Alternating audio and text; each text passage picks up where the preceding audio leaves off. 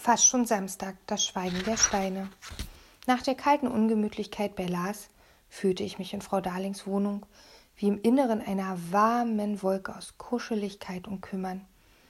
Ich hatte schon heimlich befürchtet, es gebe heute Abend nur Trauermüffelchen mit grauer Leberwurst, blassen Käse und welken Gemüse drauf. Schließlich ist der Tod ja nicht gerade eine appetitanregende Sache. Aber Frau Darling hatte alles so liebevoll und lecker zubereitet wie immer. Soll keiner sagen, wir hätten Fitzke nicht in Würden verabschiedet, sagte sie, als sie den Teller auf den Tisch abstellte. Ich hole euch rasch Sprudel noch aus der Küche, hm? Oskar nickte bloß. Er hockte unglücklich auf dem Fernsehsofa, so weit hinten, dass seine Baume nicht mehr über den Rand baumelten. Mit seiner peruanischen Bommelmütze sah er zwischen den vielen gemütlichen Plüschkissen aus wie ein vergessenes Stofftier. Er rührte kein Bissen an, im Gegensatz zu mir. Ich musste vorneweg drei Müffelchen verputzen, um über den bescheuerten Nachmittag hinwegzukommen. Drei weitere aus Mitgefühl für Oskar und die spartanischen Schluchtkinder. Und mit der würdevollen Verabschiedung von Fitzke fing ich gerade erst an, als Frau Darling aus der Küche zurückkam. Dass ihr ihn finden musstet, sie goss uns kopfschüttelnd Sprudel ein. Das mit dem Finn sagte jetzt schon zum ungefähr hundertsten Mal seit letzten Montag. Ein Toter im Treppenhaus, das ist doch nun wirklich nichts für Kinder. Kein Hunger, Oskar? Oskar schüttelte bloß den Kopf. Wenn Fitzke in seiner Wohnung gestorben wäre, sagte ich kaunt, hätte ihn gar keiner gefunden. Oder erst, wenn sein Leichengift bei Kisting durch die Zimmerdecke getropft wäre. Wissen Sie, wofür das W in seinem Namen stand? Wilhelm, murmelte Frau Darling und guckte automatisch rauf zur eigenen Decke. Leichengift? Ich nickte ernst. Leichen lösen sich auf, wenn sie eine Weile vor sich hingegammelt haben. In stinkige grüne Flüssigkeit. Stimmt doch, Oskar, oder? Oskar zuckte bloß die Achseln. Das war ernst. Normalerweise hätte er jetzt einen Vortrag über Vergammeln und Verwesen gehalten oder er hätte sich wenigstens gefreut, dass er mit dem Wilhelm in der Mitte recht gehabt hatte. Aber Nitschewo, der Stress mit seinem bekloppten Vater hat ihn völlig aus der Fassung gebracht. Irgendwas tief in ihm drin war so fürchterlich am Brodeln, dass es mich nicht gewundert hätte, wenn kleine schwarze Bläschen auf seiner Haut zerplatzt wären. Als es an der Tür klingelte, zuckte er unmerklich zusammen. Na nu? Frau Darling stellte die Flasche ab und strich mit beiden Händen über ihre gestreifte Kittelschürze und ging raus. Keine Sorge, ist nicht dein Papa, flüsterte ich Oskar in, in Oskars Richtung und rief Frau Darling nach. Das ist Herr von Scherten. Als Frau Darling mit ihm ins Wohnzimmer kam, warf sie mir einen bewundernden Blick zu, weil ich schon wieder eine tadellose Prophezeiung hingekriegt hatte. Wobei das eigentlich gar keine Prophezeiung gewesen war, sondern einfach nur gut geraten. Frau Darling hatte, seit ich sie kannte, noch von nie jemanden Besuch bekommen, außer von mir. Und Lars war viel zu bequem, um eine Treppe raufzukommen, falls er irgendwas wollte. Der würde eher sein blaues Furzsofa abfackeln und darauf warten, dass wir hier oben die Rauchzeichen am Fenster vorbeiziehen sahen. Der Van Scherten war auch immer noch so aufgetakelt wie von der Beerdigung, mit grauem Anzug und Krawatte. Bloß trug er jetzt keine kleine schwarze Krawatte mehr, sondern eine mit niedlichen kleinen Schmetterlingen drauf. Er liebt Schmetterlinge. An fast jeder Wand in seiner Wohnung hängen Sammelkästen, in denen welche aufgespießt sind, mit noch ein paar anderen Krabbelfiechern als Zugabe. Oh, es gibt Häppchen, sagte er gut gelaunt. Für unseren Fernsehabend, sagte ich und fügte vorsichtshalber hinzu, zu dritt. Ach, siehste mal, hatte ich ja ganz vergessen, dass ihr drei. Ich, ich darf doch? Er grapschte sich ein Müffelchen mit Käse und Schnittlauchgefrissel und schluckte es runter. Praktisch ohne zu kauen, jedenfalls nicht 32 Mal, wie man es machen soll, damit jeder Zahn was davon hat. Als hätte ich es nicht geahnt. Ich mag den Van Scherten wirklich gut leiden, schon deshalb, weil Oskar jetzt nicht auf die peruanische Bommelmütze ansprach und sowieso, weil er letztes Jahr sein Leben riskiert hatte, um Mama zu helfen. Aber das ging nun doch ein bisschen zu weit. Der war imstande und plünderte den ganzen Teller. Wer noch imstandiger war, würde als nächstes seine Krawatte lockern, sich zu uns setzen und bestimmen, was wir in der Glotze guckten. Wahrscheinlich ein Tierfilm, irgendwas über Schmetterlinge. Der Lawotny aus dem Förderzentrum hat mal einen Film mit Schmetterlingen gesehen, der hieß Das Schweigen der Lämmer. Aber als er uns in der Pause davon erzählen wollte, war der Wehmeier dazwischen gegangen und hatte geschimpft. Das sei verdammt nochmal kein Film für Kinder. Und falls er das mitkriegte, dass Lavotnin noch einmal davon anfing, würde er sich den, dessen Eltern vorknüpfen, weil die ihn nachts von der Glotze abhängen ließen. Ich wusste deshalb nicht viel von dem Film, außer dass ein Schmetterling in seiner Hauptrolle mitspielt.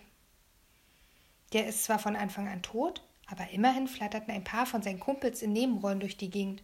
Zusätzlich sterben auch noch ein paar Leute. Ist also anscheinend nicht nur ein Tierfilm. Tja, schade, dass Ihr Abend schon verplant ist, wandte der Van Scherten sich an Frau Darling. Ich hatte überlegt, Sie in Klärchens Ballhaus zu entführen. Schon mal davon gehört? Frau Darling nickte begeistert. Ich nicht. Ich kannte nur Karstadt Sport. Da war der Bü mit mir gewesen, um mir ein Basketball zu kaufen. Den dazugehörigen Korb hatten wir in unserer Wohnung liegen, weil der Mommsen Randale gemacht hatte, als wir ihn im Hof aufhängen wollten. Eine Runde schwofen, sagte der Van Scherten, ein Gläschen Wein hinterher und so weiter. Ist so ein schöner Abend. Ich darf doch, oder? Er zwinkerte mir verfröhlich zu, schnappte sich das nächste Müffelchen. Das Zwinkern war wahrscheinlich irgendwas unter Männern. Das Müffelchen war das letzte mit Salami und einem kleinen Gürkchen drauf. Das kommt jetzt ein wenig überraschend, sagte Frau Darling und strichelte nervös über ihre Kittelschürze. Überraschung, dröhnte der Van Scherten. Das Salz in der Suppe des Lebens. Männer sollten Frauen viel öfter überraschen. Mit einem Fußball? sagte ich zweifelnd. Nein, mit einem Ball wie dem, bei dem Aschenputtel ihrem äh, Prinzen kennenlernt. Jetzt kriegt er tatsächlich rote Ohren. Bei Klärchens tanzt man natürlich nur, mit, nur Standard, aber ich denke, ich gebe immer noch eine flotte Figur auf dem Tanzparkett ab. Das ist eine wunderbare Idee, sagte Frau Darling zögerlich. Aber ich wäre ja gar nicht richtig angezogen. Außerdem habe ich die Jungs hier und nun ja. Sie würde so gerne. Sogar ein Blinder mit Krückstock und einer von diesen dicken Sonnenbrillen hätte das gesehen. Und ich fand, Oskar und ich mussten sie lassen. Man konnte ja nie wissen, womöglich hatte der Van Scherten ausgerechnet heute Abend den Sicherheitsabstand fürs Verlieben verringert und jetzt saßen wir, Frau Darlings Glück, nur wegen ein bisschen Fernsehen und ein paar Müffelchen im Weg. Andererseits wollte ich nicht so schnell wieder runter nach Sparta. Oskar und ich könnten doch alleine hier bleiben und Fernsehen, schlug ich vor. Jedenfalls bis das Essen alle ist oder so. Ach, wenn, also gut. Ich, wenn ihr meint. Oskar meinte zwar gar nichts, er gab nämlich immer noch kein Pieps von sich, aber Frau Darling war schon herumgewirbelt und losgespotet. In der Tür drehte sie sich noch mal kurz um und strahlte den Van Scherten und mich an, mit dermaßen roten Backen, dass ich dachte, die brennen gleich durch. Wirklich. Sie kommen auf Ideen, Ludger. Und du, Rico, hast ein gutes Herz. Das hast du. Ein gutes Herz. Und weg war sie. Sie und Ludger.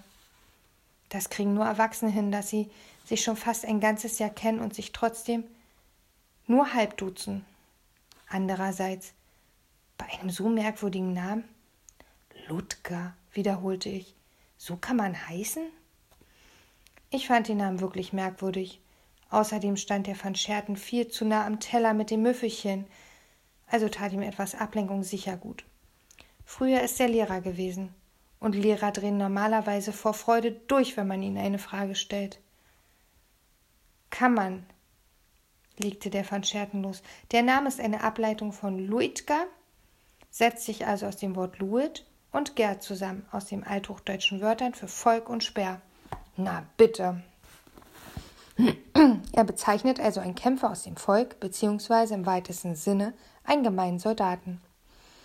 Eins weiß ich inzwischen, man sollte nie denken, dass es für jedes Wort auch ein Gegenteilwort gibt, deshalb fragte ich erst gar nicht, ob es auch neue tiefdeutsche Wörter gab. Heißt Rico auch was? Ich fischte unauffällig nach einem Müffelchen. Es lag so nah am Tellerrand, dass der Van Scherten sich bloß bücken und die Hand danach ausstrecken musste. Frederico, meine ich. Selbstverständlich. Ist übrigens die portugiesische Form deines Namens und nicht die italienische. Das wäre Federico. Grund? Keine Ahnung. Mama hat bestimmt gedacht, das wäre italienisch, sagte ich mit Lachs und Sahne mal Rettich drauf in den Mund. Als ich zur Welt kam, war sie vor Papa längst abgehauen. Sie hätte mir also genauso gut einen deutschen Namen geben können. Aber sie ist eher der italienische Typ. Sie mag zum Beispiel Pizza lieber als Schnitzel. Ah ja, sagte der von Scherten. Also wenn deine Mutter eher der Schnitzeltyp wäre, würdest du jetzt Friedrich heißen. Das bedeutet frei übertragen so viel wie der Mächtige oder etwas genauer der Friedensherrscher. Fast hätte ich vergessen runterzuschlucken. Einen langweiligen Namen konnte man ja wohl kaum haben. Da half es auch nicht, dass ich der Herrscher war und der van Schert nur ein abgeleiteter Gemeiner im weitesten Sinne mit einem Speer aus dem Volk. Könnte Rico nicht auch was anderes heißen? Nur wenn man das Wort bewusst falsch ableitet. Weißt du, was das italienische Wort ricordare bedeutet? Italienisch kann ich noch weniger als Russisch. Und was ein Verb war, wusste ich auch nicht. Weil ein Halbitaliener sich aber unmerklich alles anmerken lassen sollte, winkte ich so lässig wie möglich ab. Klar, ricordare, das Verb. Hatte ich gar nicht dran gedacht. Verb. Wort für Dinge, die man tut, deshalb heißen sie auch Tu-Wörter. Zum Beispiel schlafen, stehen, sitzen. Das Getue kann man zusätzlich noch beugen. Das nennt sich dann Grammatik und die ist kompliziert. Denn beim Schlafen, Stehen, Sitzen tut man ja gar nichts, schon gar nichts mit Verbeugung. Es müsste also eigentlich Lasswort heißen. Aber das ist leider genauso ein Gegenteilwort, das es nicht gibt. Gott sei Dank kam, bevor der Van Scherten weiter herumwerben konnte, Frau Darling ins Wohnzimmer. In ihrem hübschen Blümchenkleid an dem man ihre Speckfalten sehen kann, mit einem Nachschubteller voller Müffelchen. Beides sah großartig aus. Zwei Minuten später waren Oskar und ich mit dem Müffelchen allein. Oskar hatte sich zum Abschied gerade mal ein Tschüss abgerungen. Sein erstes Wort heute Abend, seit wir hier waren. Okay, sagte ich. Was ist los mit dir? Die Antwort kam so schnell wie ein Korken aus einer Sektflasche ploppt, als hätte Oskar die ganze Zeit darauf nur gewartet, seinem Ärger endlich Luft machen zu können, nur dass er keinen Erwachsenen dabei haben wollte. Ich bin sauer. Auf Lars. Er verschränkte die Arme. Auf das Schicksal. Von allen Blödmännern auf der Welt habe ich ausgerechnet den blödesten Vater abgekriegt. Das ist ungerecht. Ich habe gar keinen. Sei froh. Ich wünschte, meiner wäre auch tot. Peng. Ich finde, von allen schlimmen Sätzen auf der Welt, die man nur sagen kann und nie hören wollte, ist Ich wünsche, du wärst tot einer der schlimmsten. Schlimmer noch als der Kühlschrank ist alle und der Spätkoffer hat schon zu. Denkst du, Lars hat dich nicht lieb? Klar hat er mich lieb, aber Liebe ist ein Gefühl und Gefühle bringen ihn mal grundsätzlich durcheinander. Oskar zupfte und zerrte so heftig an einer Bommel, dass sie fast abriss. Gefühle sollte man abschaffen. Können wir jetzt bitte Fernsehen? Ich wollte ja sagen, weil ich wirklich gern Fernsehen gesehen hätte. Und ich wollte Nein sagen, weil ich Oskar gern geholfen hätte. Aber ich wusste nicht wie. Ich hatte ihn noch nie mit diesem schwarzen Gebrobel drin in sich erlebt. Normalerweise bekommt er, wenn er wütend wird, nur einen, einen roten Kopf. Ich krieg mich schon wieder ein, sagte er, als hätte er meine Gedanken erraten. Ich bin völlig von Adrenalin durchflutet aber das sollte bald wieder sich bald wieder geben. Er ließ sich vom Sofa gleiten und begann auf der Stelle zu hüpfen. Was ist Adrenalin? Ein Stresshormon. Wird vom Körper in Krisensituationen ausgeschüttet, damit er besser für eine Flucht vorbereitet ist. Beschleunigt der Herzschlag, Blutgefäße erweitern sich, sogar die Pupillen und alle Muskeln spannen sich an. Jetzt bewegt er auch noch die Arme rauf und runter. Kann man nichts gegen machen, aber es baut sich schneller wieder ab, wenn man sich bewegt. Eigentlich ein natürlicher und sinnvoller Reflex. Ich sollte abhauen. Dieses brodende Adrenalinzeugs fand ich klang verdächtig nach Bingo-Trommel. Und weil ich wusste, dass bei vollem Trommeleinsatz am besten Ablenkung hilft, griff ich nach den Fernbedienungen für den Fernseher und den DVD-Spieler. Komm, wir gucken irgendwas. Hast du Love Miss Marple? Oskar zog eine Grimasse, aber immerhin hielt er wieder still. Die Filme kann ich inzwischen auswendig. Geht nicht auch mal was anderes? Er zeigte auf den Fernseher. Was hat Frau Darling denn zuletzt geguckt? Keine Ahnung, wart mal. Ich drückte die Tasten auf den Fernbedienungen. Mit einem leisen Brumm lief der DVD-Spieler an. Dann kam das Bild. Im Fernseher brannte ein Feuer. Hübsche, orange-gelbe Flammen auf einer aufgeschichteten Holzscheite. Es brannte und brannte. Eine Minute lang, zwei Minuten lang und brannte und brannte. Was ist denn das? sagte ich, als es einfach nicht aufhörte. Oskar ging zum DVD-Spieler. Er hob eine leere Hülle hoch. Kaminfeuer, las er vor und drehte sie um. Neun verschiedene Kamine knacken und knistern behaglich im Heimkinosound. Was ist behaglich? Sowas wie gemütlich, nur noch gemütlicher.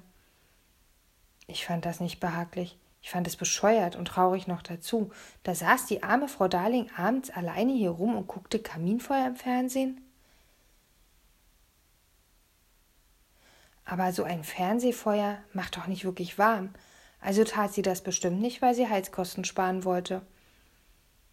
Jetzt war ich erst recht froh, dass wir den Ausgang gegeben hatten. Oskar setzte sich neben mich und betrachtete die flackernden Flammen. Er saß ganz still, in seinen Augen glänzte der Feuerschein aus dem Fernseher. Oh, ich find's eigentlich ganz cool, sagte er nach ein paar Minuten. Ich nicht. Darf ich jetzt auf Fernsehen umschalten? Er zögerte, aber nur ganz kurz. Klar. Wir hatten sofort einen punktgenauen Treffer, mitten in einen Spielfilm rein. Eine junge Polizistin quetschte sich gerade im Dunkeln unter einer verklemmten Tür durch, um in eine Art Lagerschuppen reinzukommen. Glück gehabt, dachte ich zufrieden. Bestimmt ein Krimi. Als die Polizistin sich an einen Nagel kratzte, machte Oskar leise Autsch. In dem Moment wurde oben in der Ecke vom Fernseher mit einem kleinen Blink der Titel eingeblendet und mir blieb die Spucke weg. Wenn das mal keine 1a-Prophezeiung war. Vorhin hatte ich noch dran gedacht. Das Schweigen der Lämmer las Oskar vor. Kennst du den? Nee, aber der Lawotny aus dem Förderzentrum hat ihn mal gesehen. Er fand ihn toll. Ist mit Schmetterling. Und mit Lämmern? Glaub schon, ein Tierfilm? Also, es kommen auch ein paar Leute drin vor. Sieht man ja. Oskar beugte sich gespannt nach vorn. Die junge Polizistin hatte inzwischen ihre Taschenlampe angeknipst. Bedrohliche Musik erklang, während sie sich in einen riesigen Schuppen umsah. Als sie in eine alte Kutsche einstieg, wurde mir ein bisschen mulmig. Als sie in der Kutsche ein Einmachglas mit einem vergammelten Kopf drin fand, krallte Oskar sich erschreckt in meinen Arm. Das sieht gruselig aus. Ist der gruselig? Keine Ahnung. Der Lawotny meinte, wir, es wäre was für Babys. Als der Film schließlich zu Ende war, waren wir völlig fertig mit den Nerven. Ich hatte mir die ganze Zeit die Ohren zugehalten und Oskar die Augen. Die schweigenden Lämmer hatte man überhaupt nicht gesehen und den toten Schmetterling nur ganz kurz. Wie der Lowotny sich gar nicht zugehalten und den Film trotzdem überlebt hatte, war mir ein Rätsel. Noch ein Rätsel war, warum Oskar den Fernseher erst ausmachte, als wir alles überstanden hatten. Gute Frage, sagte Oskar. Ich denke, es hat was mit der Faszination des Grauens zu tun. Man muss einfach hingucken, so wie die schaulustigen Leute bei Autounfällen hingucken. Weil man sich dann freuen kann, dass man selber noch am Leben ist. Du hast doch gar nichts gesehen. Doch, zwischen den Fingern durch. Mir fiel der Lastwagenunfall auf dem Weg zum Flughafen ein. Es stimmte. Da hatte auch jeder hingeguckt, auch wenn nur ein paar Apfelsinen überlebt hatten. Vielleicht waren die Schaulustigen froh gewesen, dass sie selber nicht in einer Saftpresse oder dergleichen gelandet waren. Es war schrecklich, aber auch toll, sagte Oskar und griff nach einem Müffelchen. Dieser Hannibal Lecter war ein Genie. Er langte ordentlich zu, was mir ausnahmsweise egal war. Erstens hatte ich schon eine Kleinigkeit gegessen und zweitens war mir der Appetit vergangen. Dieser Hannibal Lecter fraß nämlich Leute, die er nicht leiden konnte, mal so nebenher zum Frühstück. Womöglich auch noch welche zum Mittag und zum Abendbrot.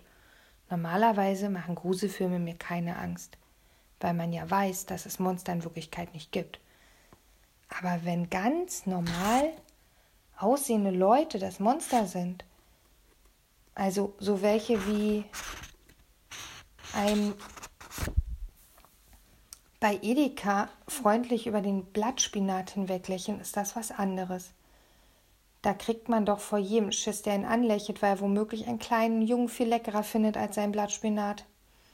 Ich habe äh, Oskar dennoch ein bisschen bei dem Müffelchen, bevor wir die leeren Teller und unsere Gläser in die Küche brachten und rasch abspülten.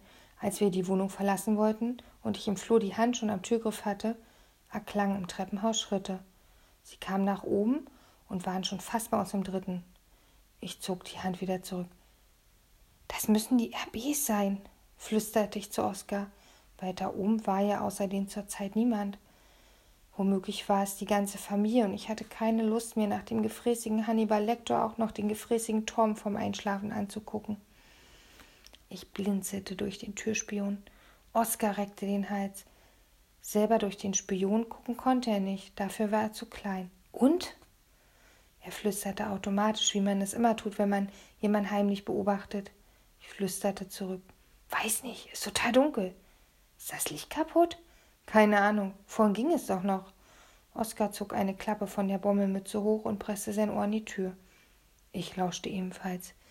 Die Schritte von einer einzelnen Person bewegten sich draußen an der Tür vorbei und weiter nach oben. Im vierten machte sie Halt. Da waren die Wohnung von Bühl und von Fitzke. Ein Schlüssel klackerte und mir wurde langsam und wurde langsam im Schloss gedreht. Tür auf Tür zu, fast unhörbar leise. Wir guckten beide zur Decke rauf. Von da oben direkt über uns kam nichts. Der Bühl kann es also schon mal nicht sein, sagte Oskar.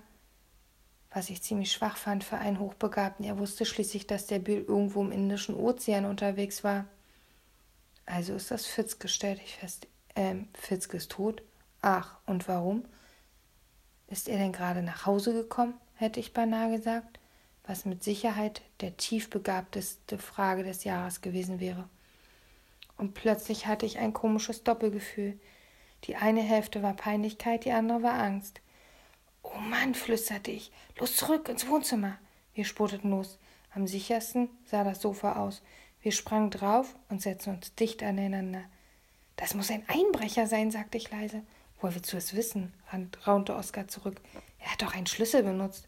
Ach, welchen denn? Ich hab den Schlüssel zu Fitzkes Wohnung.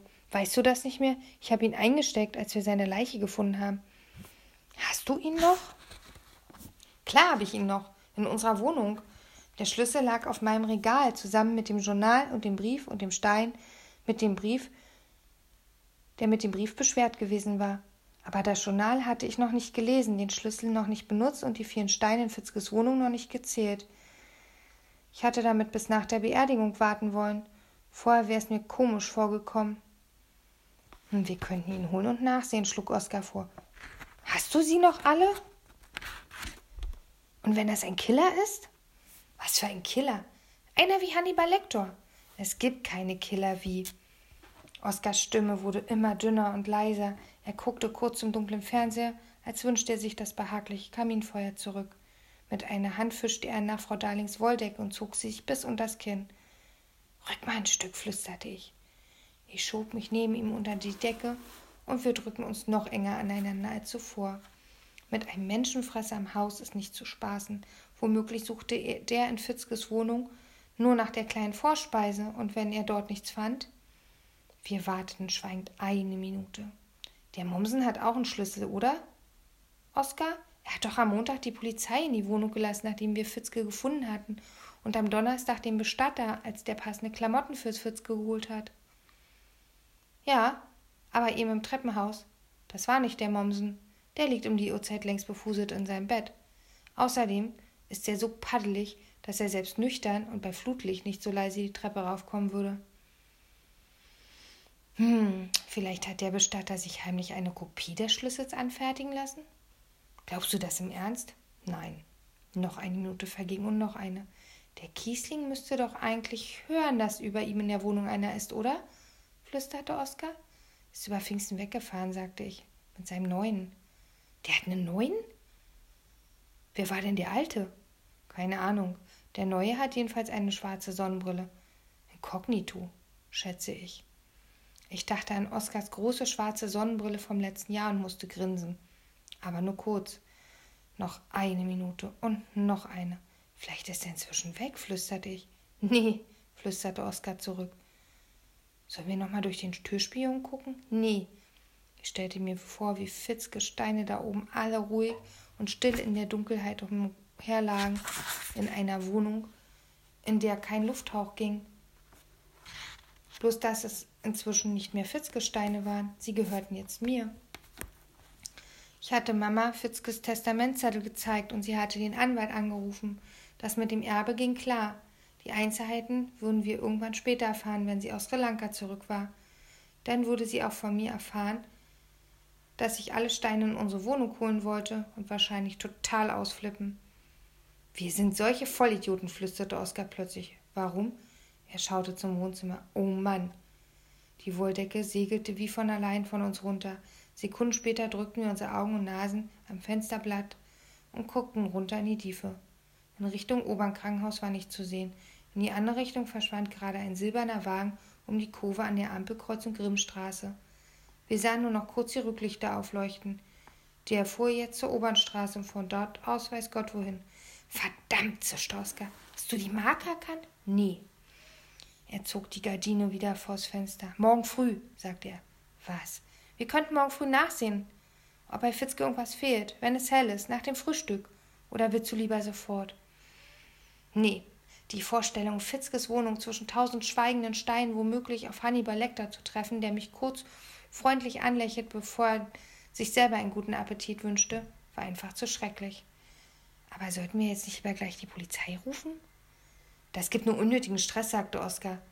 Ich meine, was soll denn bei Fitzke schon zu holen sein, außer ein paar wertlosen Steinen? Als er schließlich durchs Treppenhaus runter in den zweiten tapsten, hatte ich eine Gänsehaut am ganzen Körper.